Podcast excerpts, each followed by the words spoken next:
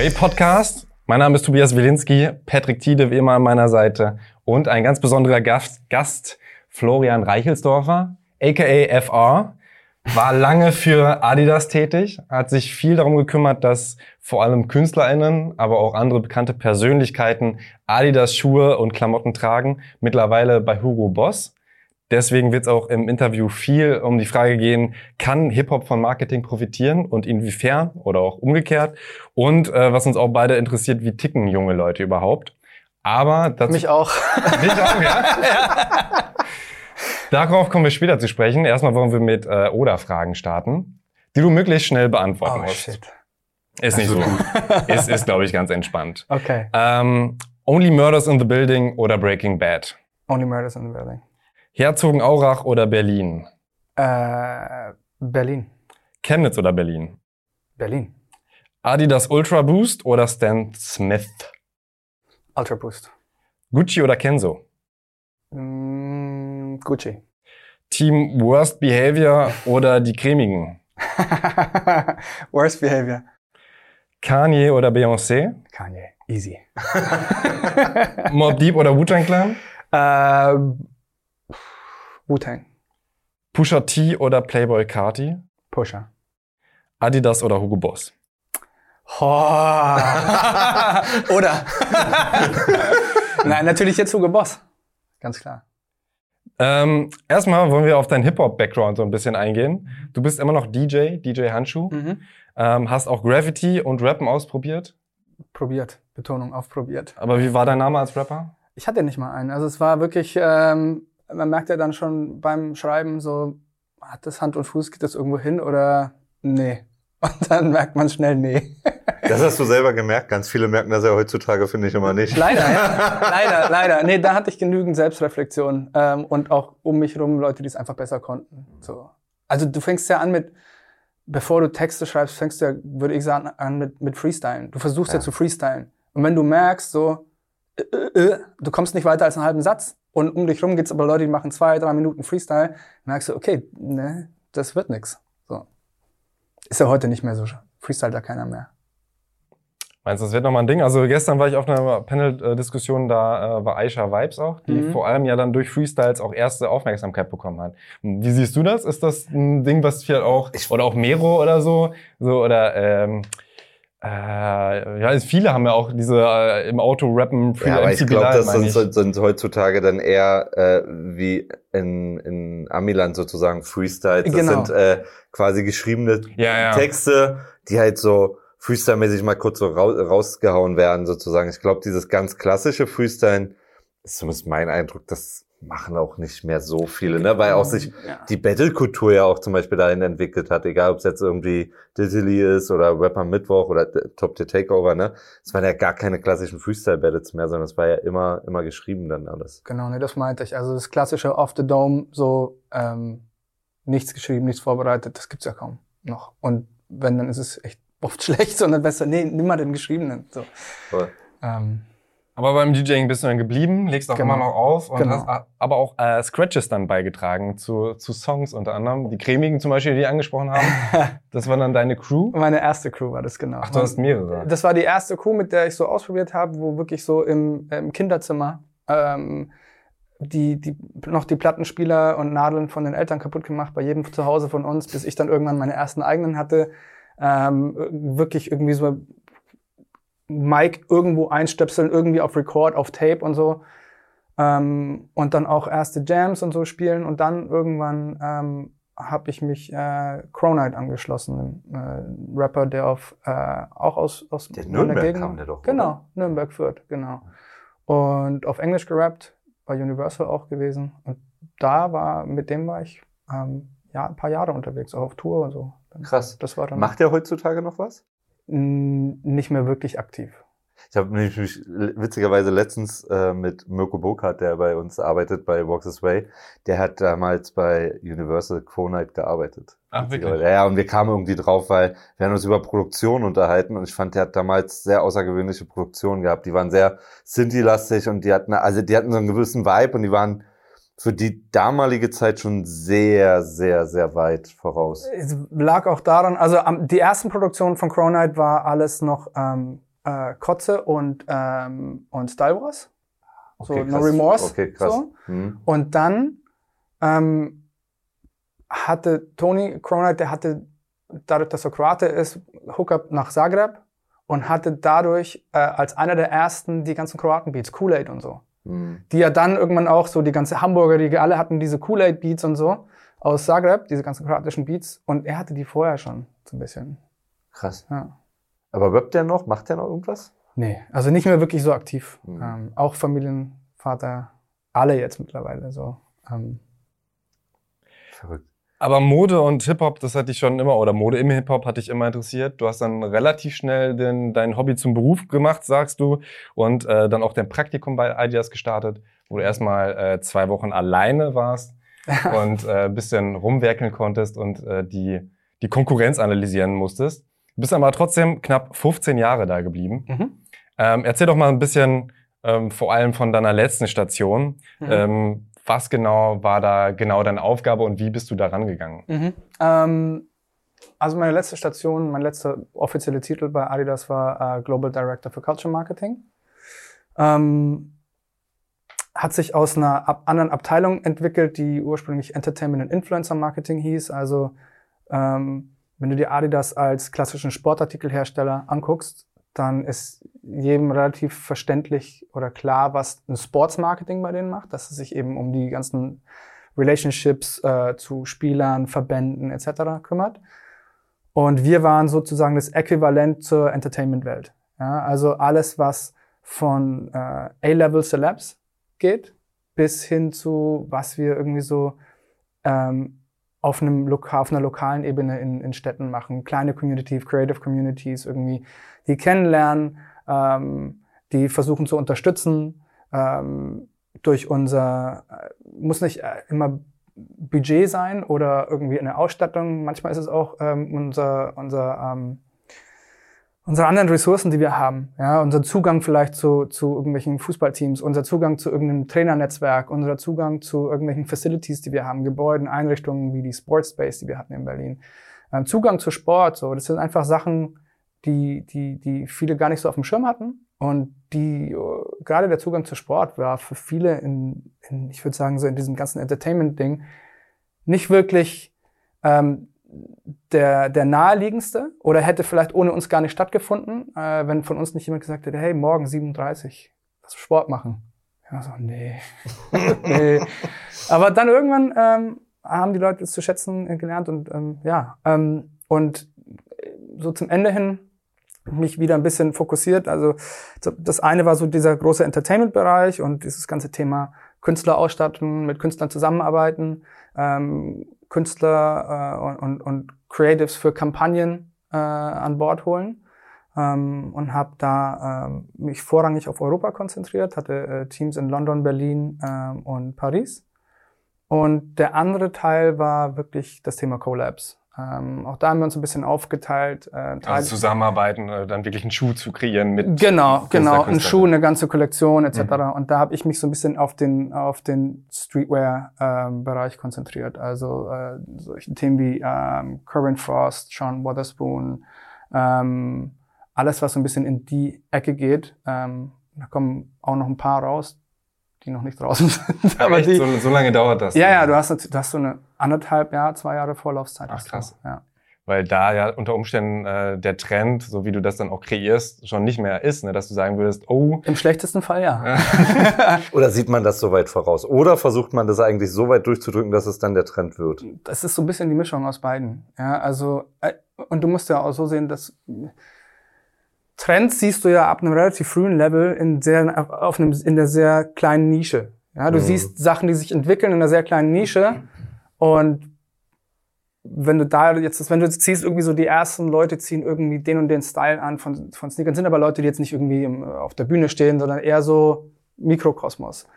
Ähm, und siehst, es passiert aber in mehreren globalen Städten, aber auf wirklich kleiner Flamme wenn du am Tag drauf genau den Style rausbringen würdest, hättest du gar nicht die, könntest du gar nicht die Mengen abverkaufen. Das heißt, du weißt schon so ungefähr, bis es sich für uns auch lohnt oder als für eine Marke auch lohnt, das dann auch wirklich äh, kommerziell rauszubringen, braucht es die Zeit. Also Aber ist so ein bisschen. Entdeckt das in den verschiedenen Städten? Gibt es denn eigentlich, also ich finde das gerade interessant, weil da gibt es ja eine Parallele eigentlich zur Musik sozusagen. Gibt es so eine Art Talent Scouts, die dann durch Paris, Mailand und das Co. Sind, laufen? Genau, das ist die Aufgabe unseres Teams. Okay, krass. Oder ja. meines Ex-Teams. Genau. Ja. Also das ist schon wirklich die Aufgabe. Ähm, wir haben es auch immer verglichen mit der Arbeit von einem A&R ähm, und oder Talent Scout. Also ja. du bist wirklich du kannst den Job nur machen, wenn du ein bisschen was von der, von der Kultur verstehst, äh, in, in der du relevant sein möchtest, ähm, da auch entsprechendes Netzwerk hast, damit solche Sachen auch, auch wenn du sie nicht zuerst siehst, aber durch jemand anderen wieder an dich rangetragen mhm. werden. Ja? Also du bist schon wirklich abhängig davon, dass du so vernetzt bist, dass du es auf dem Schirm bekommst. Ähm, und dann musst du es natürlich intern auch wieder pitchen. Also äh, nimmt dir auch keiner irgendwie alles eins zu eins ab, nur weil du sagst, mhm. ich glaube, ähm, da musst du, musst du auch überzeugend sein und musst gucken, dass du irgendwie da einen Business Case draus machst. Ist es mittlerweile ähm, auch paralleler, die Trends? Also ich war so vor zehn Jahren in äh, Frankreich ein Jahr und hatte das Gefühl, dass TNs und Jogginganzug und so, dass das halt da schon so Standard war und dann irgendwie ein paar Jahre später erst nach Deutschland kam und dann irgendwie auch Standard wurde und so ein, so ein Dresscode. Äh, wie beobachtest du das? Ähm, da, ich finde, das ist, das ist ein Trend, der für mich mehr, viel mehr auf Musik zurückzuführen ist als auf Fashion. Also mhm. es ist, äh, das sind, und, und das ein bisschen auch widerspiegelt, wie so die Hip-Hop-Kultur auch funktioniert. Ne? Also es war ja schon in den 90ern so, ähm, dass hier in Deutschland alles das wiedergespiegelt hat, was in den USA war. Ja? Frankreich war teilweise auch noch mit weit vorne so, wo du sagst, damals NTM, IM etc. Ähm, vom Style, von der Art, wie sie sich anziehen. Ähm, und das passiert heute genauso wieder. Also das, was du musikalisch hörst, wo du sagst, ah, das haben die sich bei den Franzosen abgeguckt oder in UK, die gucken sich nicht nur den Sound ab, die gucken sich auch mhm. das Outfit ab. Ähm, und, und, daher ist es eher so ein, das sind so eher kommerzielle Fashion Trends, die durch die Musik mit, mit, mit rüberschwappen auf jeden Fall. Ähm, und die haben es wieder irgendwo aus der Fashion-Szene.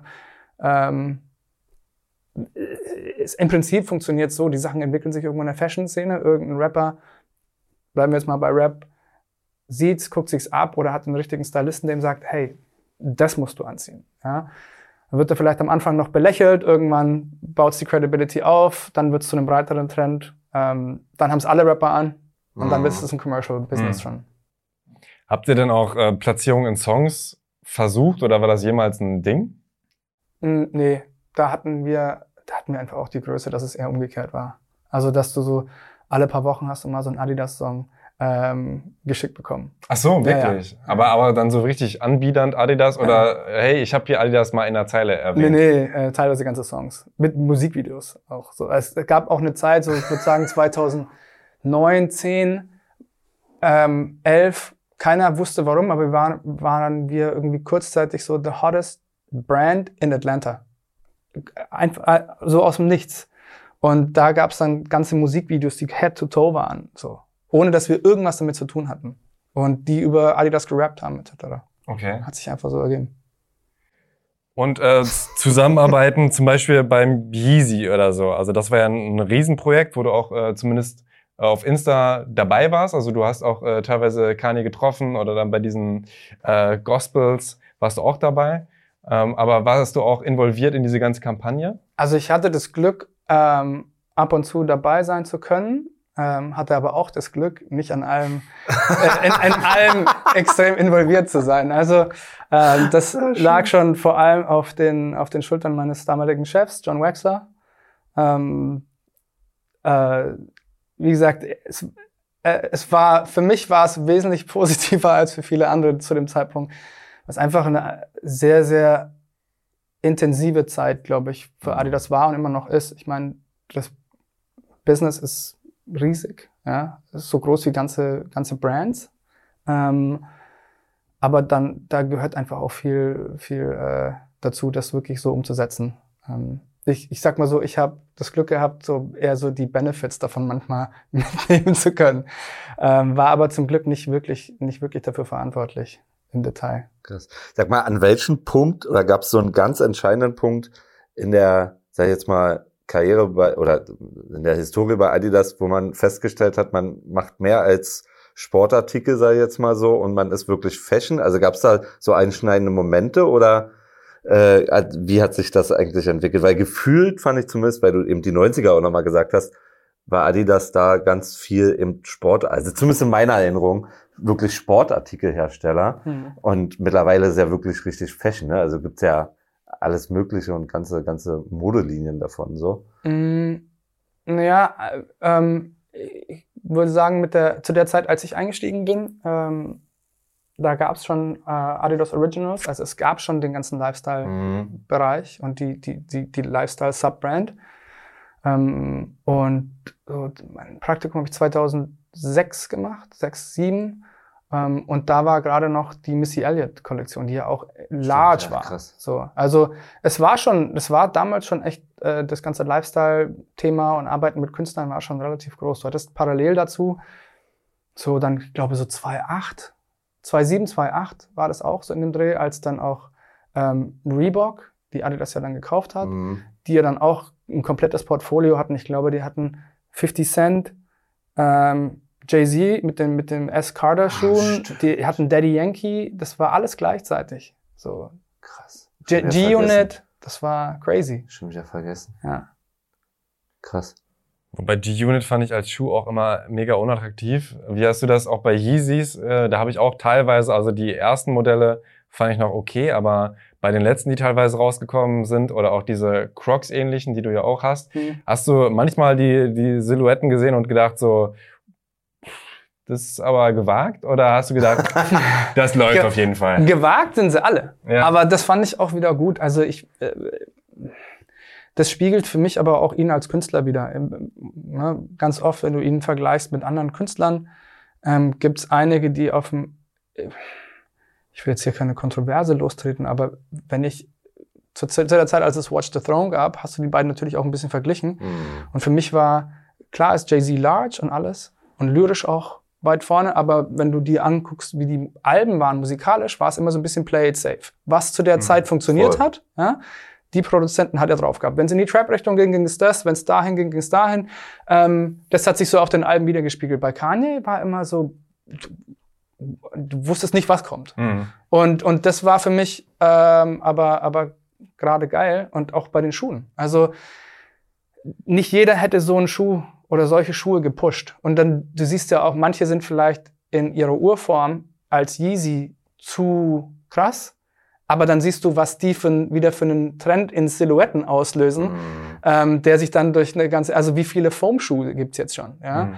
Ähm, so, klar, manche würde ich auch nicht anziehen, ja. Ähm, aber ich mag's, manche mag ich zum Beispiel auch nur, selbst Modelle, die ich habe, die, die habe ich noch gar nicht angehabt. Die mag ich einfach nur, wenn ich mir die so angucke, so als, als Design-Ding. So, die würde ich mir einfach in den Schrank stellen. Dann holst du sie einfach kurz raus, guckst sie dir an, bist glücklich, stellst wieder zurück ja, und dann startest du den Tag. Ja, genau. Bist du selber ein Sneakersammler? Sammler würde ich jetzt nicht sagen, weil dazu bin ich nicht. Ähm, A, war ich zu sehr auf eine Brand beschränkt. Ja. Aber ähm, Liebhaber, dann auf jeden Fall. Ja, ich kann sie I can appreciate them. So, also ich mag's ähm, und, und ich kann mir auch nicht irgendwas anziehen so. Ähm, aber ich habe jetzt nicht war nicht so äh, auf der auf der Jagd, wie es viele sind so ja und auch nicht das das, das Knowledge, was viele haben. Ja, das ist kein Raffle machen. Naja, ab und zu, ab und zu ist mal immer einer übrig geblieben vielleicht. Ach so, ja. ja. Aber ähm, nee, also ich habe viel zu viele, auch viel zu viele, die ich noch nie anhatte. Ähm, aber die werde ich jetzt mal anfangen zu tragen, würde ich sagen. Aber bei Every Size sagst du, dass du die sonst spendest. Das ist jetzt ja konträr, wenn du die dann doch nicht trägst. Nee, ich gebe Massen weg. Ich habe auch schon Massen weg. Aber so gewisse Sachen, ich habe zum Beispiel so einen Campus von House of Pain. Ganz grün, mit House of Pain Logo, den wir, glaube ich, 2008 oder 2009 irgendwie zum St. Patrick's Day gelauncht haben. So, den gebe ich nicht weg. Oder ähm, es gab, weiß nicht, ob ihr das noch kennt, Vibe Magazine. Mhm in den USA. Mhm. Wir haben ein Forum mit denen gemacht, äh, auch, auch schon vor über zehn Jahren. So, das ist so eine Special Edition, habe ich noch nie angehabt, der bleibt in der Kiste. So Sachen, die hebe ich auf. So, auch wenn ich weiß, ich werde die nie tragen. Nicht mal zum Jump Around in House of Pain. Nee. Schuhen, das wird auch eigentlich. Ich weiß auch nicht, wann ich dazu das letzte Mal getanzt habe. Oder gejumpt bin. Ähm, Nochmal ein bisschen, um konkreter auf deine ähm, um, um auf ein, einzelne äh, KünstlerInnen Koops auch einzugehen. Mhm. Also du hast dich auch ein bisschen mit so einem Mode A&R verglichen, also dein Job, dass du halt wirklich so rausgehst und suchst, wer könnte dann irgendwie groß werden. Teilweise war es dein Glück, wie auch bei Katy Perry zum Beispiel, mhm. die dann einfach später groß wurde. Äh, oder Post Malone hast du auch recht früh gebucht. Ähm, erzähl doch gerne nochmal davon Beispiele, so von deinen Lieblings-Koops. Mhm. Ich, also ich würde mir jetzt nicht anmaßen, dass ich derjenige bin, der wirklich die entdeckt und dann zu anderen Leuten geht und sagt, ey, habt ihr den oder die auf dem Schirm? Ähm, es ist eher so, wie ich es vorher gesagt habe, dass du auf ein Netzwerk angewiesen bist. Ich hatte das Glück, dass ich ähm, äh, wirklich, wirklich, wirklich gute und coole Leute ähm, in meinen Teams hatte. Egal, ob es in London, in, in, Paris oder hier in, in Berlin äh, war, ähm, die einfach so tief in, in dieser ganzen Szene äh, und Materie waren und mich dann immer auf Sachen aufmerksam gemacht haben. Ähm, Ob es eben dann die Zusammenarbeit mit, mit den Jungs von 100 war hier in Berlin, ähm, die dann äh, mir eben äh, gesagt haben, hey hier, äh, Post Malone müsst ihr machen. Damals war auch Julian Gupta war dann noch involviert in das Booking und so. Ähm, ähm, mit dem haben wir die ersten 100 zusammen gemacht. Ähm, und wie sah das dann zum Beispiel aus? Also das war dann einfach ein Gig von Post Malone und irgendwo stand dann Adidas wann, Banner? Wann, wann war das? Mm, 2014. Oh, das ist ja sehr früh, ne? St. Georg war es noch, ne? Genau, so ein winziger, Georg, winziger hat, Schuppen. Der hatte damals nur äh, Soundcloud. Ähm, das, also Irre. White Iverson war das bekannteste. Ähm, das war, war das so viel früher raus? Wann kam das erste Album? 2015, 16? ich glaube 16. Das ging danach 16, relativ ne? schnell. Ähm, und wir haben, also es gab ein 100 als Kollektiv, ähm, die es auch immer noch gibt, die so eher, äh, sich äh, multidisciplinary, würde ich sagen, ja, Kunst, Musik etc.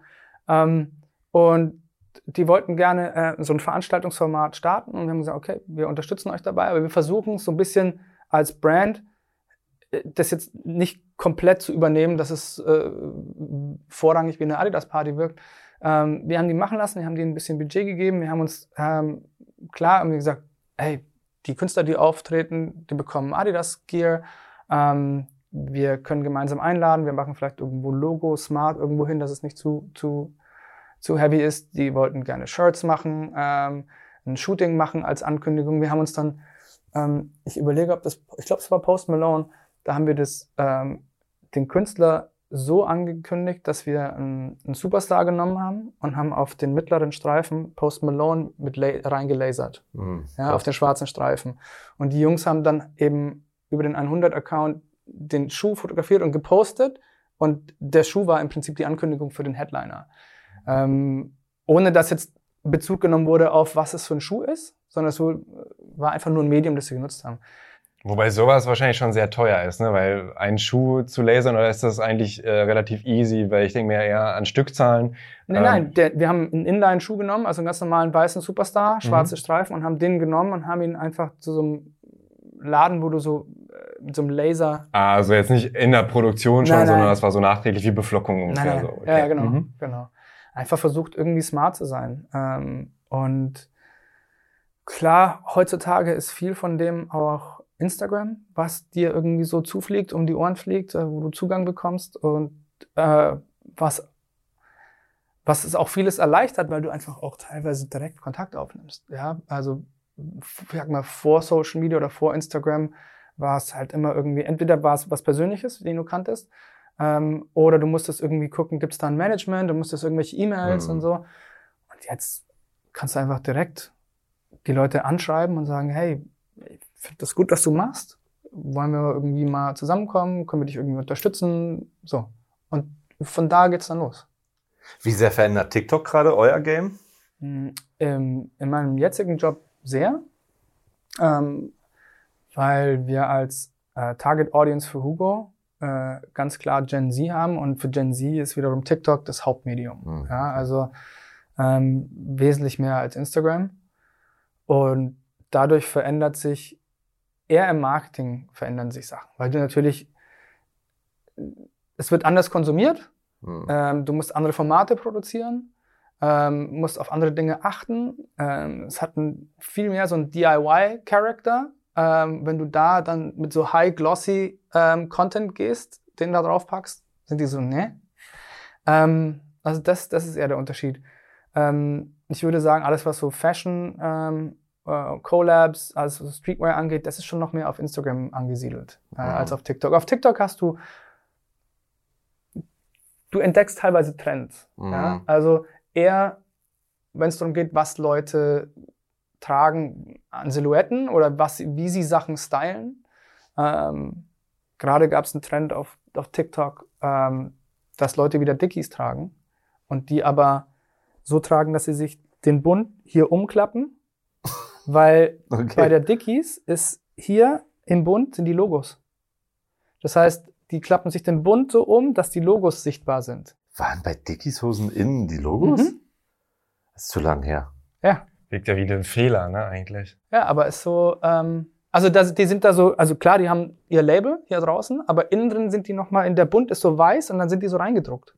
Krass. Ja, an weißen Bund kann ich mich drin erinnern, mhm. auch von früher, aber ja. Und irgendjemand war der Ansicht, äh, das ist geil. Und viele andere haben es gesehen und machen es jetzt auch. So. Also ich würde sagen, TikTok ist nochmal so ein Ding, wodurch so solche Sachen sich irgendwie viel schneller Fahrt aufnehmen. Ja, also, und auch viel messbarer Fahrt aufnehmen. Auf Instagram ist es eher so, da siehst du es mal hier und siehst irgendwie mal da, aber es wird dir nicht so zugetragen, wie irgendwie auf einmal, uff, guck mal hier, ähm, das Video ist, hat so viele Million Views, ähm, weil jemand irgendwas so und so trägt. Das ist da viel, viel schneller, viel schnelllebiger. Mhm. Ähm, Nochmal kurz zurück, auch ähm, die Grundfrage so ein bisschen. Ähm, was kann ähm, Marketing zu Hip-Hop beitragen oder macht das auch eher kaputt? Gerade auch damals natürlich Thema Sellout oder so, mhm. aber äh, auch an sich. Äh, wie siehst du das? Also aus deiner Perspektive ist es wahrscheinlich eindeutig, aber... Äh, ja, ich meine, äh, wir hatten ja schon mal ein ähnliches Gespräch dazu, zu dem Thema. Ähm, ich denke, seitdem hat sich das eigentlich nur noch mehr in die Richtung entwickelt.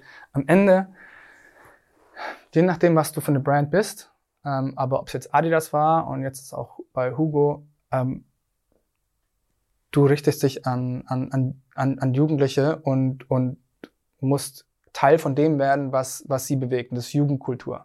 Und ähm, heute ist Hip-Hop so ein riesiger Teil der Jugendkultur und vielleicht das, was früher einfach Pop war. Ja? Und dadurch bist du als Brand nicht der, der irgendwie dann den Hip-Hop ausbeutet, so, sondern das macht der Hip-Hop schon schön für sich selbst, soweit wie der Hip-Hop das machen möchte. Nee, also der Hip-Hop entwickelt sich zur Popkultur, ja, und du arbeitest einfach nur weiter mit Popkultur, was du schon immer gemacht hast. Mm. So. Ähm, es gibt aber, ich finde natürlich, gerade im äh, Rap bietet natürlich auch gerade was Fashion angeht, ähm, viel mehr Möglichkeiten als so, so manch andere ähm, Popkultur. Ja. Ähm, als einfaches Beispiel, wenn du zum Beispiel äh, anfängst, Künstler auszustatten, und du kannst dir überlegen, fokussiere ich mich eher auf einen Rapper oder auf ähm, EDM-Artists. Ja? Dann wird dir relativ schnell auffallen, dass ähm, bei einem EDM-Artist du den nur von hier nach oben siehst. Ja? Das heißt, was so. der für Schuhe anhat, also, wenn, ja. wenn er ein Gig spielt, meinst du? Ja, und das ist ja, das ist ja, das ist ja deren Format für Exposure. Da siehst du sie, da haben sie Reichweite, ja. Ähm, und oft ist es dann da auch so, nee, schwarzes T-Shirt, alle. Ja, okay, cool. Äh, haben wir das schon mal geklärt. Bei einem Rapper, ähm, also in keiner anderen ähm, Musikkultur finde ich persönlich, ähm, ist es so wichtig oder wird so darauf geachtet, was jemand Head to Toe anhat, wenn er auf die Bühne kommt. Ja, das war schon immer so, das wird immer noch so, so sein. Ein Rapper kommt auf die Bühne, du guckst, was der anhat. Ja? Du guckst, was der für Schuhe anhat, was der für ein Outfit anhat. Das willst du haben. Ja, das ist bei, guck dir äh, Indie-Bands an, da ist es. Scheißegal. Da Gefühlt. Ist es, da ist es eher so, naja, klar, äh, ähm, abgerockte Chucks und äh, enge graue Jeans. Cool. Ja, aber da wird nicht so drauf geachtet, was für ein Modell, oh, das muss auch alles clean sein. Ja, ähm, nichts ist so ver verwoben mit der ganzen Sneaker-Kultur ähm, und dieser Collectors-Kultur. Ähm, also für mich die Popkultur mit dem, mit dem größten Commercial Value und auch Möglichkeiten anzusetzen. So. Und wie siehst du das? Was? Also ob, ob Hip-Hop und Marketing, ob das eher zusammengeht oder ob das schon eher so ein bisschen so ein Krampf auch häufiger ist? Ja, also beides so ein bisschen. Also ich sehe das gar nicht so schwarz und weiß mhm. sozusagen. Ne? Also das äh, gibt ganz viele Komponenten, wo das sehr, sehr gut zusammenpasst und matcht und manchmal gibt's dann halt auch immer noch so Momente, die so müh, ja, ich guck da mal weg sind, sage ich jetzt mal so. Ne? Aber ähm, bei dem, was, was Flo gerade gesagt hat, ähm, ist mir aber noch dazu eingefallen, ne, bei Rappern ist das so, die tragen das dann auch wirklich. Und ich glaube zum Beispiel ein großer Pop-Act, da gibt's ja auch viel um Kostüme und viel künstlich. Mhm. Das heißt, du kannst da wahrscheinlich, kann ich mir fast vorstellen, als Modemarke ja auch gar nicht so richtig ansetzen, dass das jetzt Teil des Bühnenoutfits ist. Also jetzt irgendwie an Britney Spears denke, wie willst du da einen Sneaker oder ein Shirt einbinden, weißt du? Also das nicht möglich, aber beim Rapper dann doch schon möglich so, ne? Also äh, ist mir noch, als du es gerade so gesagt hast, irgendwie irgendwie so im Kopf Kopf gekommen so, ne? Aber ja.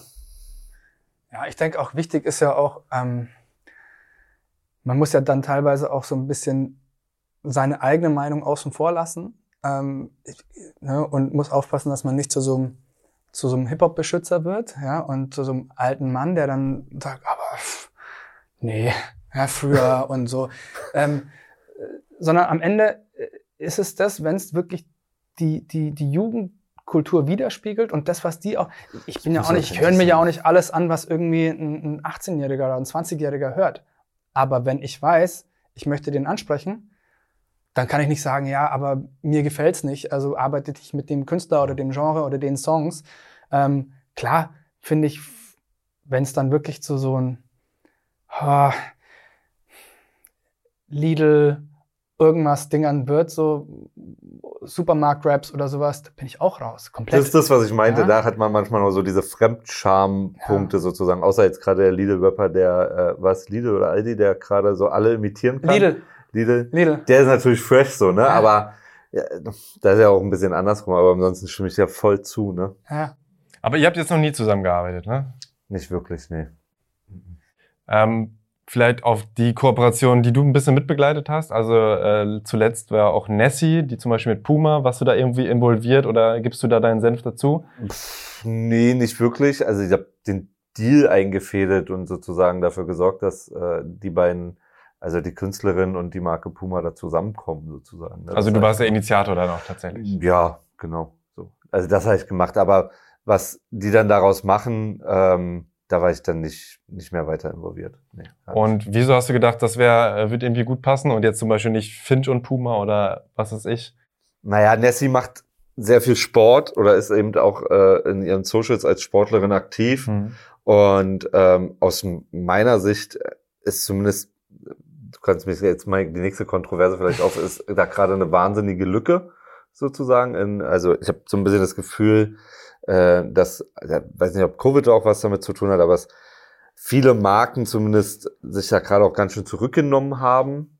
So, ne? Und Dass die keine äh, Marketing-Moves machen, meinst du? Genau, auch äh, vor allen Dingen nicht mit Künstlern, äh, die jetzt eben noch nicht Beyoncé und, und, und keine Ahnung, Kani sind, sondern eben in, in einem etwas äh, kleineren Segment. Und äh, Puma hatte aber auch wahnsinnig Bock drauf. Und ich habe so ein bisschen das Gefühl, dass, dass da einfach eine Lücke ist und wir haben äh, dann einfach, das hat sich so ergeben, wir haben dann miteinander gesprochen und äh, dann kam so eins zum anderen, wie das manchmal so ist. Dann.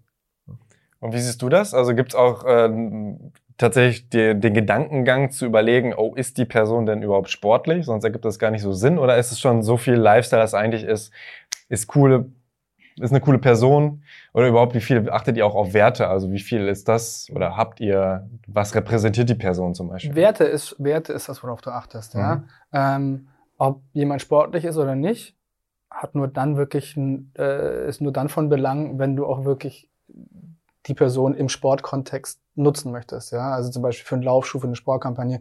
Wenn ich aber ein Lifestyle-Produkt vermarkte, ähm, dann muss das zum Lifestyle-Aspekt äh, passen. Da ist dann auch wichtig, so haben die auch wirklich Style, ja, ähm, und und und äh, oder wirkt es wie angezogen oder wie im ja. Kostüm dann, ja. Aber das, sorry, also das war auch der eigentliche Hintergrund sozusagen, die beiden Parteien da so zusammenzukriegen. Ne? Das mhm. war jetzt äh, nicht nur, oh, Nessie macht Sport und deswegen, also das war nicht der eigentliche Grund, sondern es waren die Werte und dann hat man eben geguckt, wie kann man da was gemeinsam machen und dann war Sport sozusagen unter anderem ein, ein Punkt, wo man sich darauf geeinigt hat. So, mhm. Bei jemandem wie Finch, das muss halt immer, glaube ich, es muss heutzutage wahnsinnig authentisch sein. Mhm. Finch trägt halt einfach keine klassischen äh, Sportartikelhersteller, es sei denn, es sind halt 90er Jahre oder Anfang 2000er Fußballtrikots, weil er die halt sammelt.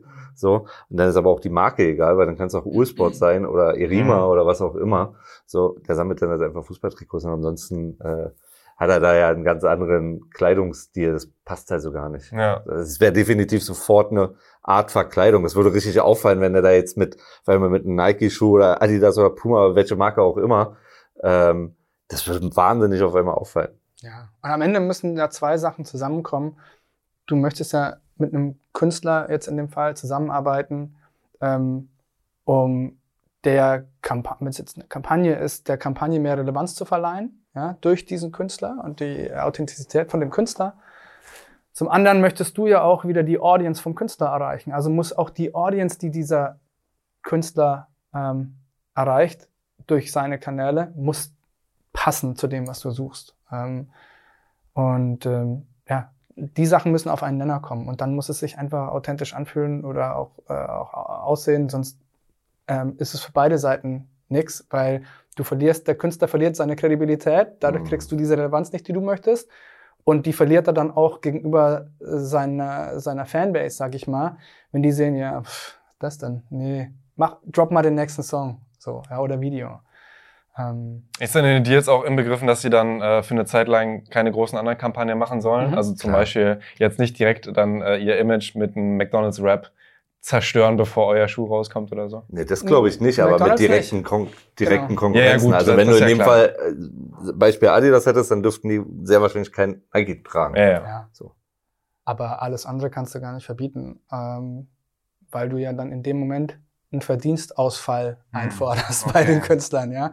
Wenn der jetzt sagt, hey, die legen zwei Millionen auf den Tisch für so einen McDonalds-Rap, ja, entweder zahle ich dem die zwei Millionen und sag, mach mal nicht, werde ich wohl nicht, also Rap los so. Okay. Und du hast auch deswegen noch keinen Deal dann gekillt? Das hat seitdem keiner aber für McDonalds gehabt. nee, wir, nee, hatten wir bis jetzt noch nicht. Also nicht, dass ich, nee, gibt immer mal Momente, da knirscht's. Erzähl. Wo es dann so, hä, aber, aber ich dachte, Vans ist doch cool. Nee. ja?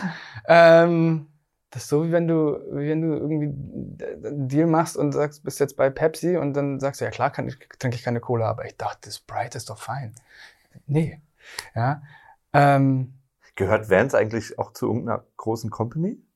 Ja. Ich war irgendwann total überrascht, dass Converse zu Nike gehört, ne? Converse gehört zu Nike, ja. ja. Also war mir ganz lange Vans gehört zur selben äh, Company wie North Face zum Beispiel.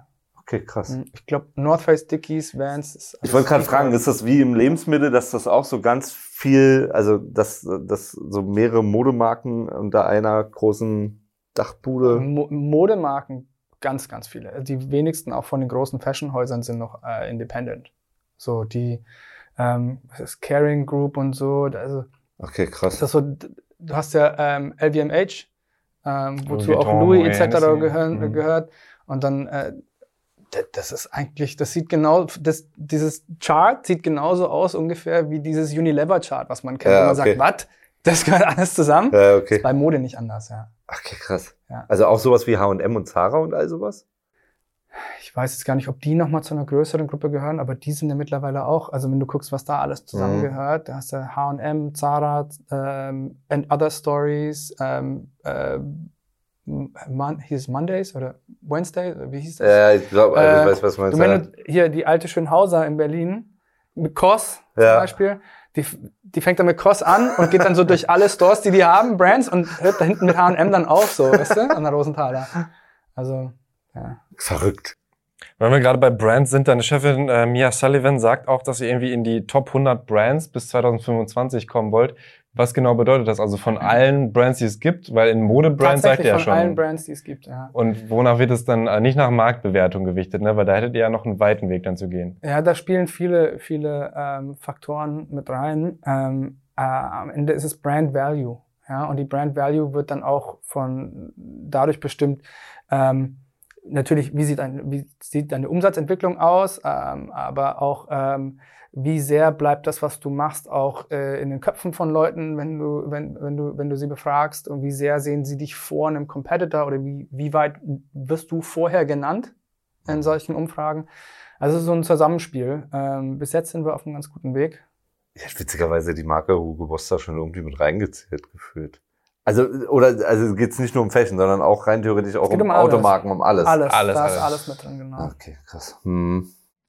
Genau. Ähm, Nochmal zu Werbung an sich. Ähm, ich habe das Gefühl, die Leute wissen einfach ein bisschen besser Bescheid heutzutage, auch unter anderem, weil er jetzt bezahlte Partnerschaft und sowas steht. Also ist ja komplett offensichtlich.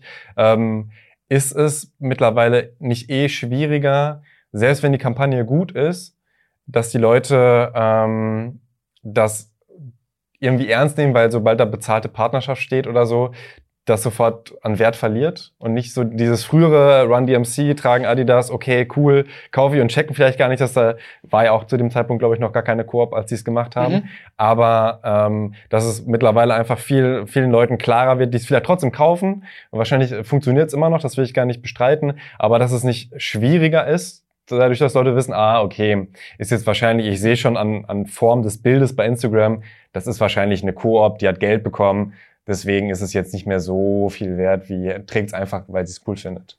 Ich würde sagen, äh, heutzutage ist es völlig klar. Also auch, auch den, den Jugendlichen, die sind da schon viel fitter, als wir es vielleicht früher waren. Ähm, denen ist es völlig klar, dass Künstler mit Marken zusammenarbeiten. Ähm, natürlich hast du dann irgendwann immer noch in den Kommentarspalten, ja, du kriegst es ja geschenkt und dies, das, ja, okay, sorry. Ähm, aber ähm, ich glaube, du darfst es dir einfach nicht ähm, künstlich schwer machen, indem du versuchst, es nicht aussehen zu lassen wie Werbung, sondern ähm, das darf ruhig ein bisschen anders sein, aber äh, dadurch ist es, äh, glaube ich, auch wichtiger, dass du mit den Künstlern was zusammen machst, was ähm, nah an dem liegt, was sie sonst auch machen. Ja? Und dadurch, du wirst es nicht verheimlichen können oder als etwas anders ähm, verkleiden können, als es ist. Du machst aber dann diesen, diesen, diesen Spalt nicht zu weit zwischen dem, was die, die Fans von einem Künstler sonst sehen und dem, was du machst mit ihnen. Ja? Also, dass sie, dass es eben nicht abstößt, sondern dass sie sagen, ja, okay, ist cool. Ja?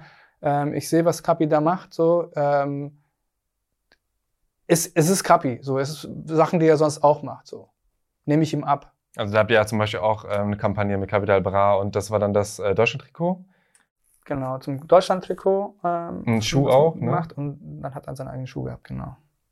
Der kam auch richtig, weil, ich es gar nicht weiß, der war auch ganz normal erhältlich im mhm. Handel und all sowas. Ja. Win hat doch jetzt gerade auch was mit Adidas gemacht, oder?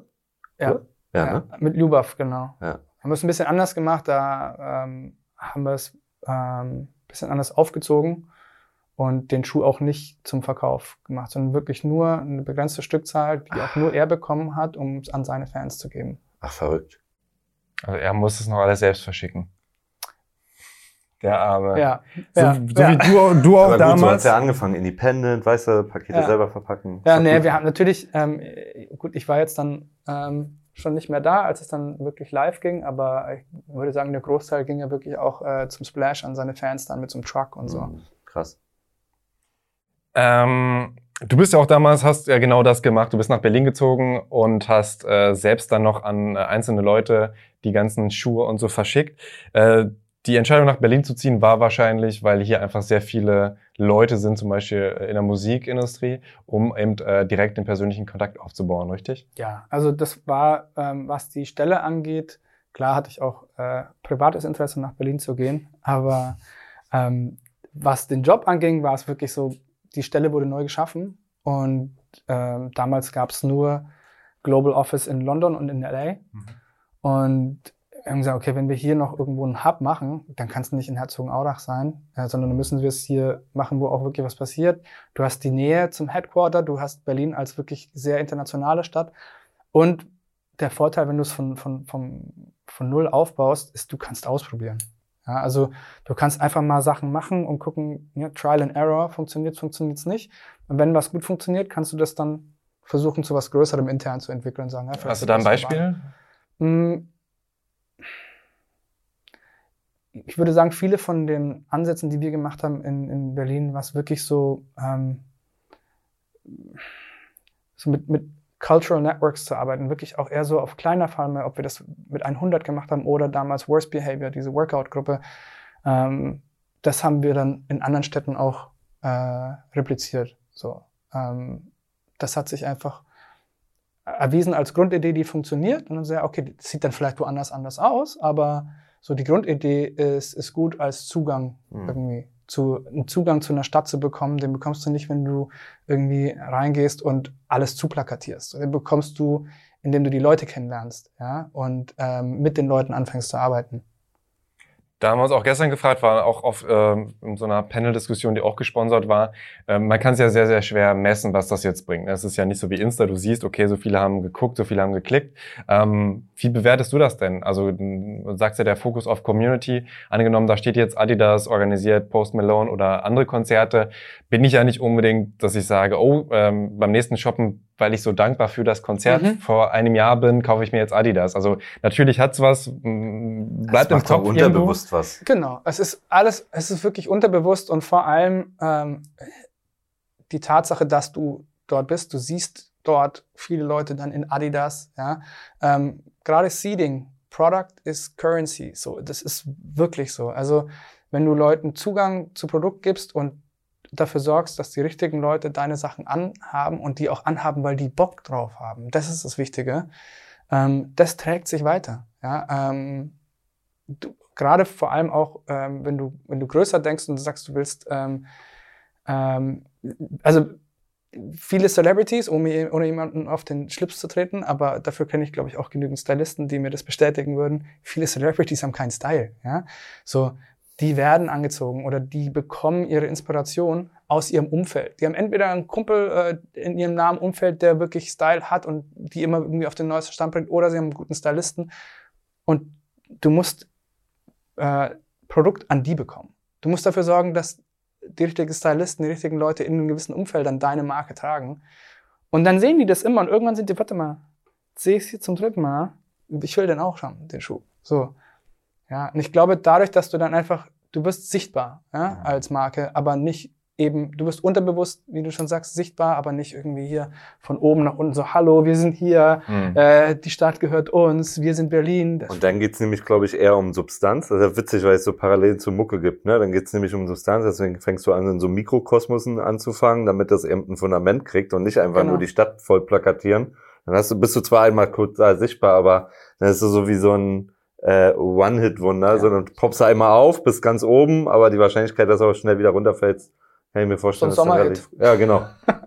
Also du äh, meinst jetzt den Vergleich, dass man äh, quasi organisch wächst, nicht mit genau. einem Hit, dass man auch irgendwie kleine Gigs und sich dadurch seine Fanbase aufbaut und das so ein bisschen. Ja, auch einfach deine Bindung, weil wenn du die Leute, also so nehme ich es jetzt wahr, mhm. ne, sozusagen von dem, was du sagst, aber wenn wenn dann da so eine Bindung ist, dann tragen die auch einfach über Jahre hinweg wahrscheinlich die dementsprechenden Sachen. Ja. So und äh, wechseln das nicht einfach. In der Musik ist es ja auch nicht. Also zum einen, dass du dir deine Fanbase erspielen kannst. Genau. Ja? Und zum anderen bist du ja da auch nicht nur abhängig von deinen Fans, sondern du bist ja auch abhängig davon, dass auch als Künstler du ein gewisses Netzwerk aufbaust an Leuten in der Musikindustrie, sei es irgendwelche Leute auf ne, Live-Events, Leute, ja. Veranstalter, Techniker, egal was so. Das, ne, jeder kann irgendwo mal, je mehr Leute von dir überzeugt sind und je besser dein, deine Reputation ist, desto größer die Wahrscheinlichkeit, dass irgendjemand in irgendeiner Runde deinen Namen droppt als Vorschlag für irgendwas. So. Ähm, und, und so ist es auch ähm, oder nicht anders mit Marken. So, du musst im, im, im Unterbewusstsein äh, von Leuten sein, sodass, wenn es darum geht, irgendwie, ah, mit welcher Marke können wir zusammenarbeiten? Ah, Adidas, Hugo. Ja, ähm, das muss passieren. Und dadurch musst du aber erst stattfinden. So, dadurch musst du im, mhm. äh, im Unterbewusstsein da sein. Du musst, äh, du musst da sein, wo die Leute stattfinden, mit denen du arbeiten möchtest. Dann hast du zuletzt aber vor allem, weil du sagst ja, du hast mit Teams und Projekten und so, ähm, hast du gar nicht so ähm, an der Front, sage ich mal, unbedingt gearbeitet, sondern vor allem die Entscheidung getroffen. Ist es das? Oder wie viel eigene Kreativität hast du da reingebracht? Ah, Kreativität nicht unbedingt. Ähm, vielleicht hast du immer irgendwie, kannst du eine gute Idee beisteuern, mhm. wie man Sachen zum Beispiel launcht. Ähm, aber ähm, mein Job war es dann schon eher irgendwie wirklich ähm, meistens habe ich über meine Teams irgendwie den Input bekommen und habe dann vielleicht den ersten Kontakt hergestellt zu einem Partner ähm, und mal grundsätzlich das Gespräch mit den Partnern angefangen, zu überlegen, so, okay, wie sieht denn die grundsätzliche Bereitschaft aus? Oder gibt es denn schon irgendwie so äh, kreative Idee oder Ansatz oder wie könnte man sich vorstellen? Und dann, äh, dann den, den Deal abgewickelt im Prinzip. Ah, du hast also, auch verhandelt dann? Ja. Okay. Ja. Genau. Ähm, du hast schon äh, auch angesprochen, es gibt halt verschiedene Deals, zum Beispiel bei Shoe Collabs, ähm, ob jetzt einfach eine Summe gezahlt wird oder ob äh, es Royalties gibt, also Anteile. Ähm, gibt es äh, in, im deutschen Raum denn überhaupt so große Mengen, dass es da Royalties gab oder war das bislang immer, ähm, hier hast du Summe X und davon machen wir jetzt, weiß ich nicht, 1000 Schuhe? 20.000, wie viele, wie groß war eigentlich der Umfang so? Weißt du das so grob, wie viele da zum, vom Kapi-Schuh oder so gemacht wurden? Ich weiß es, aber ich kann es nicht sagen. Ach so, ich dachte, häufig ist es ja öffentlich, dass es dann nee. irgendwie limitiert auf 2500 oder sowas. Äh, nee, okay. tatsächlich nicht. Ähm, ich glaube, ähm, ich würde nicht ausschließen, dass es auch Royalty-Deals in Deutschland gab, aber ich hätte jetzt keinen parat. Okay. Ähm, dann würde ich auch langsam übergehen. Du hast ja ähm, die Adidas House Party auch als ein positives Beispiel genannt, die so krass war, dass sie, äh, wie du meinst, sie auch als Vorlage für Project X, den Film mhm. vom äh, gleichen Regisseur, der, der euer eure Hausparty quasi auch gefilmt hat, ne? Mhm. Habe ich es richtig verstanden? Genau. Und bei Project X, da brennt dann ja, glaube ich, am Ende äh, die ganze Nachbarschaft. Das war jetzt bei euch hoffentlich nicht so der Fall. Haben wir ausgelassen. Habt ja. ihr ausgelassen. Aber sonst war es schon eine schöne Party. Ja, auf jeden Fall. Jetzt habt ihr ähm, äh, die ähm, House of Hugo Party gemacht. Mhm. Ähm, wie war die im Vergleich? Ähm, wesentlich äh, direkterer Austausch. Also wirklich, die Hausparty-Kampagne war wirklich, das war einfach vor über zehn Jahren, das war eine klassische Kampagne. Klar, die Produktion an sich war, war real, also ist wirklich, aber natürlich immer noch mit Set, mit Script, dies, das. Ähm, und äh, das House of Hugo zu Coachella, ähm, ich, vielleicht erkläre ich kurz, was wir gemacht haben. Mhm. Ähm, wir hatten zu Coachella ähm, in Palm Springs ähm, so ein so ein Haus gemietet. Ähm, es ist so ein, so, ein, so ein, kleines Haus mit einem Pool innen liegend, was so sieben einzelne Zimmer hat. Ähm, und das haben wir komplett einmal ähm, umgestylt als, als Hugo-Haus, hatten dort ähm, sieben äh, internationale Creator, die wirklich ähm, dort gewohnt haben mhm. über das ganze Wochenende in den Zimmern, mit denen wir aber auch permanent Content äh, kreiert haben. Äh, ähm, dann äh, Video Creator, YouTube. Genau, genau, genau. Vorrangig TikTok. Mhm. Ähm, haben aber auch, hatten eine Seeding und Gifting Suite, hatten einen Customization Workshop, also hatten über die Tage auch immer noch zusätzlich Publikum, Gäste, ähm, die wir eingeladen haben. Also um es kurz zu übersetzen, es gab Geschenke und Leute konnten sich ihre eigenen Schuhe designen. Jacken. ja, genau, genau. Stimmt, ähm, wir sind ja jetzt bei Boss, nicht mal bei Adidas. Da ist, gibt's ähm, es gibt schon Schuhe? Es gibt Hugo. Äh, es gibt bei Hugo und bei Boss gibt's Schuhe, ähm, aber ähm, es ist wirklich so von der Switch in meinem Kopf ist wirklich so von Footwear-driven Business zu mhm. Apparel-driven Business. Also ähm, Textil spielt die wesentlich größere Rolle bei Hugo. Ähm, ja, und das war natürlich alles viel, viel ähm, direkter, der Content direkt live, ähm, direkt ausgespielt über, über Social Media. Das hatte, das hatte die Hausparty natürlich alles noch nicht. Und äh, jetzt planen wir gerade, wie wir es noch größer und noch besser machen können nächstes Jahr. Warum denn überhaupt der Wechsel? Mein Wechsel? Mhm. Mhm. Gab einfach, war einfach der richtige Zeitpunkt. Ähm, ich war jetzt wirklich 15 Jahre bei Adidas, davon fast gleich lang in, in, in, in zwei, mehr oder weniger zwei Rollen. Einmal wirklich Communication Brand Marketing für Originals, dann wirklich mehr in die Nische gegangen, spezialisiert auf dieses ganze Entertainment-Thema und Künstler. Und habe da aber natürlich schon dieses ganze Brand Marketing-Thema vermisst. Also einfach auch für das Gesamtbild verantwortlich zu sein und nicht nur für den kleinen Teil einer Kampagne, äh, der dann wäre, okay, welcher Künstler ist in der Kampagne. Mhm. Ähm, und die Chance äh, hat sich jetzt bei Hugo geboten, dass ich eben als, äh, als Marketing-Gesamtverantwortlicher jetzt wirklich wieder breiter denken kann. Es ist einfach ähm, wieder ein bisschen vielseitiger.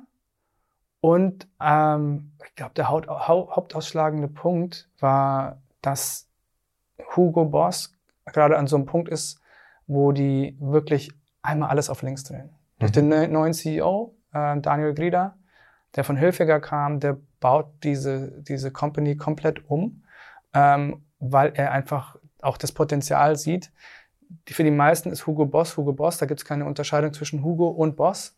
Es waren schon immer zwei Brands. Das, die Wahrnehmung war eine andere. Und der sieht das Potenzial, diese beiden Marken auszubauen und sieht eben auch bei Hugo vor allem, bei Hugo ist es wirklich ein, ein kompletter Relaunch. Bei Boss ist es, würde ich es mehr als ein Rebranding beschreiben. Ja, äh, also das Ganze jünger machen, aber es ist immer noch Boss. Bei Hugo haben viele eh noch nicht auf dem Schirm. Da ist es wirklich, wir schaffen die Marke neu, wir bauen die neu. Und das erinnert mich sehr an äh, meine ersten Jahre in Originals, als Originals auch noch kleiner war. Wir waren ein kleines Team. Wir war, von uns wurde erwartet, dass wir, also wir hatten eine flache Hierarchie. Ähm, alle dachten, wir, wir feiern die ganze Zeit nur. Ja? ähm, und wir waren ja eben so der kleine Lifestyle-Bereich in diesem riesen Sportuniversum. Und alle haben auch von uns erwartet, so ja, macht mal, gebt mal Gas, macht mal irgendwas unexpected. Und genau das gleiche Gefühl habe ich bei, bei Hugo gerade. Ich baue das Team komplett neu auf, alles junge Leute, motiviert, sehr international und eben auch mit der, mit der Erwartungshaltung so, hey, experimentiert, gibt Gas, macht. So. Und das macht Spaß. Also die Challenge ist eine gute. Wusstest du, dass das eigentlich zwei getrennte Marken sind? Ich, äh, es steht schon noch irgendwo Hugo bei Boss oder so da, da drunter oder so, ne? Ich meine. Mir war das Ewigkeiten überhaupt nicht bewusst, bis wir uns zufällig am Flughafen mal getroffen haben vor ein paar Wochen und wir uns dann schon drüber unterhalten hatten. Und äh, mir war das überhaupt nicht klar. Ich hätte es auch nicht gewusst. Ich glaube, also ich habe äh, eine Zeit lang in Stuttgart gewohnt. Da mhm. gibt's ja auf jeden Fall auch so ein ähm, Hugo Boss Laden. Bin ich ja, also bin ich jetzt nicht reingegangen, ja. weil es ist zu teuer. Aber ähm, ich meine schon, oder auch in, in Parfums ist es auch, glaube ich, oder? Das Bei Parfums eigene, hast du, ja, genau. Das ist auch orange, ne? Das Hugo Ding oder das was? Das ist das Boss. Boss das Orange. Boss Orange, okay. Ja, Boss ich, Bottled und so. Ähm, also äh, es ist so, Hugo gibt's als Brand jetzt seit knapp 30 Jahren hatte damals so wirklich den Launch auch als die junge Brand und vor allem in Anzügen. Ja? Mhm. Anzügen, Hugo war so die erste Brand, die wirklich so slim fit Anzüge gemacht hat. Slim, mit einer auch engen Krawatte und so wirklich so diesen, diesen, diesen Look. Und ähm, ich, das, die Challenge ist, dass ähm, die Marke oder die, die Konsumenten so ein bisschen mit der Marke mitgewachsen sind und umgekehrt.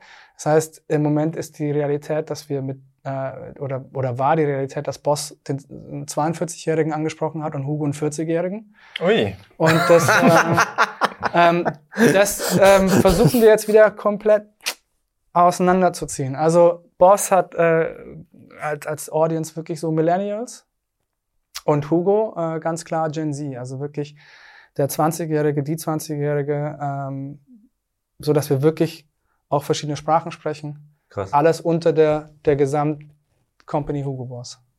Also Hugo wieder cool machen, ist so das genau. große Ziel. Genau. Ähm, und wie kann das gelingen? Also gerade bei Jüngeren, ähm, also äh, ich weiß nicht, gut, das ist ja nochmal eine andere Zielgruppe, aber auch gerade so dieses Phänomen, was man vielleicht in der Zielgruppe jetzt nicht mehr so krass sieht. Aber ähm, da haben wir uns auch gestern drüber unterhalten, dass wir das nicht so krass hatten, diesen das Markending. Also ich habe zum Beispiel schon von anderen äh, Parallelklassen gehört, da wurde dann irgendjemand äh, gemobbt, weil er irgendwie eine gefälschte Adidas-Jacke ge mhm. getragen hat oder vieler damals oder so. Das war jetzt bei mir null so. Natürlich wusste man schon, Marken sind ein bisschen cooler als Nicht-Marken oder Chicky wie Bonprix. War jetzt mhm. nicht so das Coolste, was man auf dem T-Shirt stehen äh, hat. Ähm, aber es war jetzt undenkbar, dass jemand für einen Schuh irgendwie sich in eine Schlange stellt, der vielleicht auch 200 Euro oder damals. Also, du meinst dann auch, auch wegen diesen ganzen Reseller-Ding und sowas, ne? Also dieses so wirklich. Klar, das, das, das gab es ja bei uns überhaupt nicht. Das damals. auch, aber ich glaube, Leute wollen es auch an sich einfach, ob, ob jetzt sammeln oder selbst tragen. Also Reselling ist natürlich auch ein Thema, ähm, aber äh, das ist ja was, das war irgendwann da. Wie hast du das beobachtet? Ähm, also das Markending würde ich sagen, war zu meiner Jugend schon auch.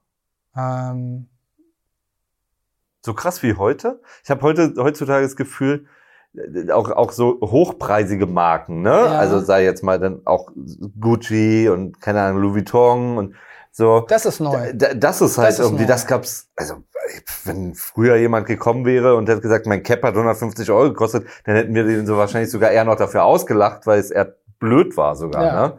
Aber ähm, also das finde ich schon krass, dass das heutzutage so. Das ist neu, äh, definitiv, aber äh, also dass das vor allem High Fashion wirklich jünger wird ja. ähm, und Leute da wirklich Gott weiß, woher die Kohle holen für sowas. Ja. ja. Ähm, aber ähm, Marken haben schon immer eine Rolle, also bei mir auch schon immer eine Rolle gespielt. Also ich kann mich auch noch erinnern, dass es ne, irgendwie mal die Rede war von jemandem, der hat einen Schuh für 300 Mark oder so. Ja, mhm.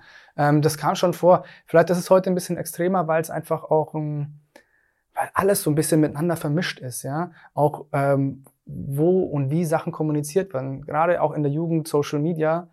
Ähm, ob du jetzt dich, du hast dich früher in, in direkten Konversationen wahrscheinlich nicht so über sowas ausgetauscht, mhm. Ähm, wie du jetzt einfach sehen kannst, was jemand anhat ja, und das kommentierst oder ja, likest. Voll, ja? Also da ist so eine, so eine Ebene an Interaktion und auf der so ein Austausch über das stattfindet, den die es vorher nicht gab, mhm. ähm, würde ich sagen.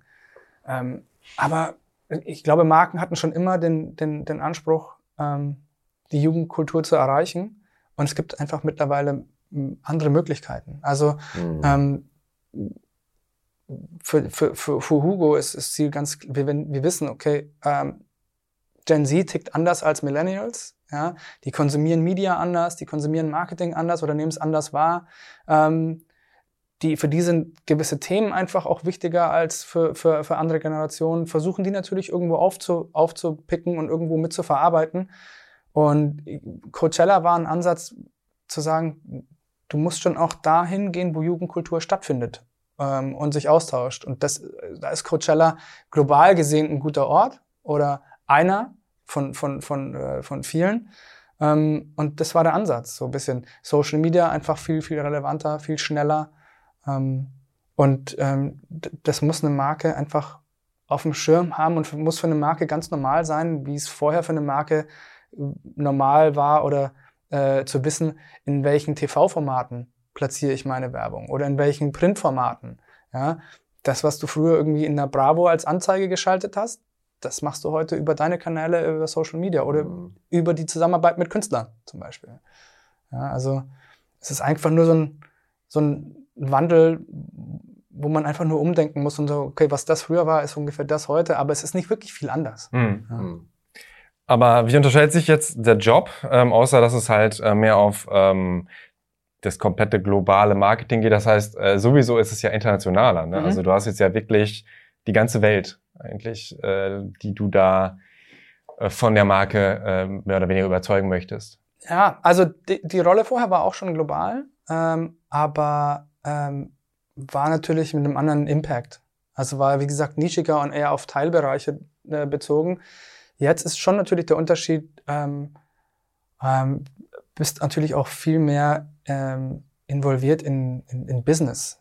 Ja, äh, wie, wie, was für Umsätze haben bestimmte Märkte, was für, was für Umsätze haben äh, bestimmte Kollektionsteile, ähm, wie sind Stores aufgebaut, ähm, so, also wirklich, so du, du musst in alles so ein bisschen eintauchen und musst von allem ein bisschen, logisch, ja, ja, und musst von allem ein bisschen verstehen und dann daraus die richtigen Schlüsse zu ziehen, um wieder dann den, den richtigen Content zu liefern. Ja, also das Social Media Thema ist jetzt ein viel wichtigeres, als es in meiner vorherigen Rolle war. Ja, also, weil klar, alles, was mit Kampagnen zu tun hat und so weiter, ist automatisch messbar. Ja, und, und, und wird auch gemessen.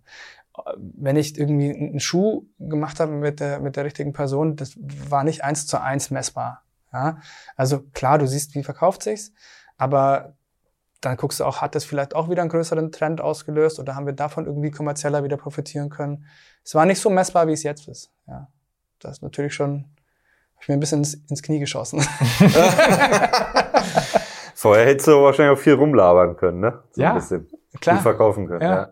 Was hast du denn in dem Jahr, äh, bist du jetzt ja ungefähr da? Ähm, vier Monate erst. Vier Monate erst, vier Monate so. erst, ja. Ähm, dann was hast du in den vier Monaten äh, bis jetzt vor allem gemacht? Viel. Also, also tatsächlich, weil es einfach äh, so vielschichtig ist und du so ein bisschen in alles eintauchen musst. Ich weiß, meine, äh, meine erste Woche war ähm, nur Onboarding-Calls, also wirklich nur kurze Videocalls und teilweise äh, Meetings äh, mit allen möglichen Teams und, und Bereichen etc. Alles so eine halbe Stunde komplett durchgetaktet. Ich kam mir vor wie in so einem LinkedIn Speed Dating. Ja? Also es war wirklich so. Und du hast dann versucht, zumindest das Gesicht dir zu merken und so ein bisschen, worum es geht. Ja? Ähm, und dann die zweite Woche war direkt nach äh, Coachella. Also dann war ich schon ja, mitten, mitten, mittendrin. Ähm, Ganz kurz, aber wie groß ist Hugo Boss? Also auch Mitarbeiterzahl. Ich habe es wirklich, also das äh, wissen wahrscheinlich auch viele gar nicht, die uns zuhören. Im Zweifel. Die genaue Mitarbeiterzahl kann ich dir gar nicht genau sagen. Also es ist ein äh, Oh, bitte, na, darf mich niemand erschießen. Nein, aber die, Pi mal also Down sind das Business, das Business, das Business sind, äh, glaube ich, äh, dreieinhalb Milliarden im Moment knapp, mhm. äh, mit dem Ziel auf fünf zu gehen, äh, bis Krass. 25. Mhm. Genau. Mit Hugo haben wir auch ein, ein, äh, ein ambitioniertes Ziel, das Business zu verdoppeln, ungefähr. Ähm, bis jetzt läuft es aber auch alles sehr gut. Ähm, aber es ist natürlich wesentlich kleiner als ähm, beispielsweise Adidas im Vergleich. Ähm, aber ähm, ich habe so einen ähnlichen Vibe dort, weil das Headquarter auch im Süden ist. Mhm. Auch in einer kleinen Stadt in Metzingen. Vorher war es Herzogenaurach. Einwohnerzahl genau die gleiche. Ja? ähm, äh, Hugo Boss, der Big Player in, der, in dem kleinen Städtchen. Ähm, die nächstgrößere Stadt ist Stuttgart. Mhm. In Herzogenaurach war es Nürnberg. Distanz gleich. Ja? Also es ist schon weird, wie die Parallelen sind. Ja, ähm, aber das ist auch ein Grund, warum ich mich sehr wohlfühle, weil es einfach ähm, ich habe von einer großen deutschen Weltmarke zur anderen gewechselt, so und ist aber beides hat doch so diesen familiären mm. ähm, keine äh, Hauptsitz. Gut, Adidas ist schon ein bisschen gewachsen, aber ähm, nee, es fühlt sich noch so, es fühlt sich sehr ähnlich an. Ja. Aber habt ihr auch schon äh, andere Kampagnen, die du da angeleitet hast oder wahrscheinlich noch nicht in so kurzer Zeit, oder? Also vieles hat natürlich äh, angefangen, bevor ich äh, gestartet äh, bin. Äh, dann hatten wir jetzt die Babe Collab, mhm. ähm, die auch äh, super lief. Und es war auch so ein erster Schritt für Hugo in die Richtung. Das ist auch was, was wir ausbauen werden für nächstes Jahr. Also sprechen jetzt auch gerade, da bin ich dann wieder in meiner alten Rolle. Spreche jetzt auch gerade mit, mit ähm, vielen Partnern international für Collabs für nächstes Jahr. Ähm, glaube, das wird ganz, ganz gut. Also arbeitest du auch viel mit Leuten, mit denen du jetzt schon bei Adidas zusammengearbeitet hast? Einfach weil man sich kennt auch. Oder teilweise, teilweise aber auch neu. Mhm. Ähm, und vieles ist einfach auch, ähm, also wir ba basteln kampagnentechnisch ähm, jetzt gerade daran, wie wir ähm, Spring Summer 23, also sprich ab Januar loslegen äh, für nächstes Jahr. Ähm, sind dann noch so ein bisschen äh, in der Konzeptionsphase und in der Strategiephase. Ähm, parallel das Team aufbauen, weil es wirklich, also die Organisation gab es vorher nicht. Also so wie es vorher nach außen hin viele nur als eine Brand wahrgenommen mhm. haben, hat sich das intern auch so ein bisschen gespiegelt, dadurch, dass es kein eigenes Marketing-Team beispielsweise gab. So, es gab, äh, die Leute haben auf beide Brands gearbeitet, aber mhm. da Boss das größere Business ist, war für Hugo meistens nicht, für, nicht mehr viel Zeit, Ressourcen und Budget da. Das ist jetzt anders. Also meinen Job gab es vorher nicht bei, bei Hugo Boss. Es gab keinen äh, Head of Marketing für Hugo. Aber noch gab, eine Parallele zu Adidas. Ja, stimmt, stimmt. Ja, und es gab kein, ja, gab kein, äh, kein Team und das baue ich jetzt auf. Genau, habe ich auch Adidas aufgebaut. Ähm, das ist interessant, äh, weil ich viele verschiedene äh, Spezialisten auch ein, äh, aufbauen oder äh, einstellen muss. Äh, Ob es Leute sind, die wirklich auf der Marketingseite, auf der Strategieseite sind, auf der Märktekommunikation oder sich um Collabs kümmern. Und das ist ganz spannend. Also jetzt die Stelle, an der du sagen kannst, bewerbt euch, wir suchen noch. Unbedingt. Unbedingt, wir suchen. das war dein Aufruf, okay. ja. Ähm, du hast es ja schon für mich gesagt. Also, nee, ja, hab ich. Ich hatte jetzt nichts vorbereitet, sorry. okay. Ähm, Mia Sullivan hat auch äh, bei OMR einen Talk gegeben und da hat sie so ein bisschen Zahlen aufgerufen und eine war dann auch, äh, dass es eine Interaktionsrate von 26 Prozent gab. Ich weiß nicht, auf einen Post und ich habe mich gefragt, wie kriegt man das hin, einen Post zu machen, auf den jede vierte Person, die sieht, reagiert? Weißt du, welcher das war? Ich glaube, ich weiß, welcher es war. Ich bin mir nicht ganz sicher, aber ich glaube, es war auch, äh, ich bin nicht ganz sicher, aber äh, am Ende ähm, geht es darum, mit den richtigen Partnern zusammenzuarbeiten ja? und mit denen wiederum was zu schaffen, was deren Audience ähm, auch, auch ähm, mag und nicht zu fern von dem ist für die, was sie sonst mögen. Ja? Also ich glaube, das ist es ganz oft. Als Brand alleine bekommst du so einen Post nicht hin. So, niemals. Ja? Ähm, es, es, es, es geht immer mit der, mit der zusätzlichen Audience, die du über einen Partner reinholst. Ähm, anders gar nicht möglich. Aber es ist auch nicht planbar. Hm. So, natürlich bist du von allem überzeugt, was du postest. Das ist das, ist das Ding. ja, und neun von zehn sind halt so eher nicht das Ding. Ja? Und einer dann, einer dann schon. Ähm, ja, also ich würde schon sagen, dass das, dass das äh, schon immer das Zusammenspiel ist, zu, zu wissen, mit wem, zu wissen was und zu wissen wann. Ja, und das ist, vieles davon ist, ist bisschen Glück. Ja. Bleibt der Fokus denn trotzdem auch bei Hip-Hop? Auch da, ja. Ähm, aus, ich würde jetzt sagen, primär ja.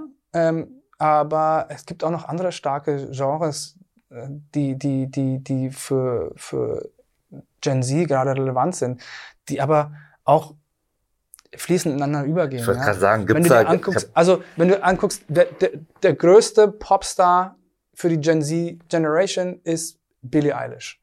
Und wenn du jetzt Billie Eilishs Musik versuchst einzuordnen, hm. wird schon auch schwer. Du hast ja. super viel Einflüsse vom Hip-Hop, ja? Beats technisch, teilweise rappt sie ja auch. So, und ähm, das ist, ich glaube, das ist der größte, einer der größten Insights bei Gen Z, ist, dass die so fluid sind. Ja, die sind so, die hören heute das, die hören morgen das. Das macht doch gleichzeitig so, so schwer, ne? Ja, Weil es gibt klar. keine, aus, also zumindest aus musikalischer Sicht, keine klassischen Genres mehr, ne? Das gibt nur, da geht nur noch um Gefühle am Ende ja, des Tages ja. oder um Mut. Genau. So, und welchen Mut hast du heute und welchen hast du morgen und dann. Und das, das musst du, genau, und das musst du bereit sein, ein bisschen mitzugehen und mitzutragen. Ja. Ähm, das kann nur der Ansatz sein. Also, sich jetzt auf irgendwas zu versteifen, würde nicht funktionieren. Nicht. Ähm, aber klar, Hip-Hop, wie ich vorhin schon gesagt habe, ist für mich gerade dominierend in der Popkultur. Ähm, führt kein Weg dran vorbei.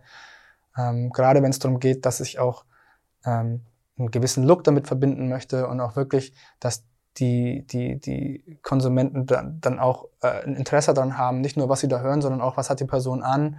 Ich möchte genauso aussehen. Mhm. Ähm, und ich das mit, mit Hugo als Marke auch liefern kann. Ja, wie du schon sagst, also bei vielen Künstlern die haben Bühnenoutfits an. Es bringt mir dann nichts, wenn ich weiß, okay, ich habe den relevantesten Künstler, aber ich als Marke habe gar nichts, was ich denen anbieten kann, ja. damit sie sich so anziehen können. Ja?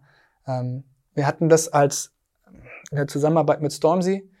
Ähm, da war es auch so, der hat von Anfang an gesagt, hey, ich will nichts kreieren. Wir hatten äh, auch eine Collab mit ihm, die Partnerschaft schon lange. Ähm, und der war so, hey, ich will nicht irgendwie was, was die Kids sich nicht leisten können oder was so nur limitiert ist. Ähm, ich will, dass die sich so ihre eigene murky Uniform kaufen können. Ja, dass sie wirklich, dass es was ist, was wir, was überall erhältlich ist, was sie an mir sehen, was ich auch trage. Wenn du ihn ansiehst, äh, Jogginghose, Ultra Boost, oben ohne, auf die Bühne, los geht's, ja. Ähm, hat funktioniert, war gut. Ähm, und ich glaube, den Match musst du haben. Ein bisschen. Aber der Preis ist jetzt ja schon anderer dann bei Hugo, ne? Das heißt, das ist jetzt schwieriger, äh, das irgendwie äh, nochmal so zu gestalten, oder? Gar nicht so. Der ist gar nicht so, der unterscheidet sich gar nicht so von Originals. Ist das? Also ich hätte auch zumindest hochpreisiger ja. eigentlich. Klar, wenn also du, nicht, also nicht High Level, aber schon na, hochpreisig. Natürlich, sobald du in Anzüge gehst, ja. Äh, Hugo hat auch Anzüge noch, Anzugbusiness, aber Shirts, ähm, so, so Sweat, Sweatpants, ähm, Schuhe, das ist Ungefähr im selben, ja? im selben Bereich, ja. Auf jeden Fall. Und damals, das habe ich äh, auch, äh, er googelt, hatte sogar ähm, Michael Jackson auf dem Thriller-Cover. Das war auch ein Bossanzug, glaube ich. Ernsthaft? Ja. Du bist ein krasser Typ. Das wusste ich nicht. Ja, das ist unfassbar manchmal. irgendwo wurde es erwähnt. Es gab auch, glaube ich, noch mehr Beispiele, wo ich dachte, ah, krass. Und äh, da ging es dann auch, äh, war wahrscheinlich auch im, im Talk von Mia Sullivan, ähm, dass sie das erwähnt hat und dass es halt auch in Zukunft einfach das Ziel ist, wieder so stattzufinden, also dass man im Prinzip so ein bisschen an Momentum verloren hat ja. ähm, und ähm, das jetzt wieder aufbauen muss. Mhm. Habt ihr oder äh, hast du einen Künstler, wo du sagst, mit dem würdest du super gerne zusammenarbeiten? Da würde ich ja jetzt dann meine Verhandlungen extrem torpedieren, wenn ich das jetzt schon sagen würde. Na, du kannst ja auch sagen, würdest du gerne, aber ist irgendwie ähm, ist schon geplatzt. Ähm, nee. Nee, fällt mir tatsächlich jetzt gar nicht ein. Siehst du einen deiner Künstler, den wir hier jetzt an Boss mal vermitteln können? Finch. Aber ähm, habt ihr auch äh, Fußballtrikots? Keine alten. Nee, aber auch, auch sonst keine, glaube ich. Ja, dann wird's mal nee. Zeit. Also wüsste ich jetzt auch nicht, müsst ihr auch ein bisschen länger drüber nachdenken, tatsächlich auch. So, aber ja, fällt mir aber auch keiner ein. Aber auch da würde ich meine Verhandlungsposition ja jetzt extrem schmälern. nee, wir würden es jetzt einfach, also wir machen das jetzt einfach klar. Aber gut, ähm, ich merke schon, ihr nehmt euch da ein bisschen mehr Zeit für eure Verhandlungen. Na klar, muss ja wohl überdacht sein. Ja. Okay. Also er kann gerne schnell machen, ich lasse mir Zeit. Was sind denn deine, deine persönlichen Ziele? naja, schon. ähm, also ich habe mir schon auf die Fahne geschrieben, ähm, die Brand bekannt zu machen ja, und die Brand äh, vor allem relevant zu machen. Und möchte da schon einbringen, was ich mm, ähm, bisher so mitbringe und auch viel für Cultural Background. Und ähm, solange ich mich da auch ein bisschen ausleben, verwirklichen, einbringen kann, bin ich happy. Ähm, ich, wie gesagt, ich hätte den Move nicht gemacht zu irgendeiner einer anderen Brand, wo es darum gegangen wäre, ähm, ja, da ist der Marketing-Typ jetzt weg, übernimmst du mal, aber du weißt im Prinzip, das geht einfach so weiter. Ne? Für das dich schon muss schon so eine Stelle neu geschaffen werden. Das ist, das ist es gar nicht. Aber die Tatsache, dass sie Grundvoraussetzung. Ein, die Tatsache, dass es einfach so, ein, äh, so eine Carte Blanche ist, ja, dass sie wirklich hm. sagen, hey, wir haben die Möglichkeiten, das noch in alle Richtungen zu drehen und zu, zu, zu pushen. Und da auch, auch mein Eindruck aus den ersten vier Monaten ist da auch wirklich super motivierte Leute sind, ähm, wo es noch mehr Bock macht. Also du hast dort keine Meetings, wo Leute sind so, hey, und hast noch mal 15 Feedback-Schleifen, sondern das sind ganz viele sehr, sehr motivierende und positive Meetings, weil die Leute einfach Bock haben, Gas zu geben. So, ja, in allen Bereichen, ob es bei Produktdesign, egal wo ist. Die Mehr Leute in den Märkten. Ähm, und ja, das sind meine persönlichen Ziele, sind da einfach glücklich zu werden. Äh, oder sagen wir mal zu bleiben. Im Moment bin ich schon. Das ist doch schön. Krass. Ich finde es so ein bisschen absurd, weil gefühlt von außen betrachtet ist die Marke halt schon so wahnsinnig bekannt, ne? Und aber man will das halt noch steigern. Ich finde interessant, dass irgendwie Vielleicht nehme ich es auch einfach nur anders wahr. Es gibt wahr, aber auch so unfassbar viel. Ich habe äh, wegen, deswegen auch mit den 100 Brands, ich habe mal einfach geguckt, wie viele Modemarken es gibt und das ist, äh, du wirst ja erschlagen, mhm. Dior, Gucci, Prada und so weiter. Aber da war dann tatsächlich auch äh, eine Liste, um das vielleicht nochmal zu, zu bestätigen, wo irgendwie, ich weiß nicht, ähm, Lavu oder eben, nee, Lavu ist was anderes. Irgendwie so in der Richtung hieß die Seite. Lavu hat einfach, klingt doch ganz schmuddelig gerade, was auch immer, was du da vorhast gerade. Bist du es? Nein. Ähm, Wulu, irgendwie so in der Richtung äh, hieß die Seite und hat einfach gerankt, so die Top 30 Luxusmarken und da war Boss zum Beispiel auch gar nicht dabei. Aber allein, dass es halt so viele gibt, also Dior, Balenciaga, Gucci war, glaube ich, eins und hat das dann auch bewertet. Ich glaube, ich weiß gar nicht, ob Adidas sogar dabei, also nicht nur. War, war das die von List? Äh, die List, äh, Liste, der List-Index neulich, vielleicht. Ich, ich weiß es nicht genau. Aber ähm, ich habe auf jeden Fall gedacht, es gibt so unfassbar viele Marken, äh, auch sowas wie Esprit oder so, die auch total winzig sind, also am Umsatz gemessen mhm. und sowas.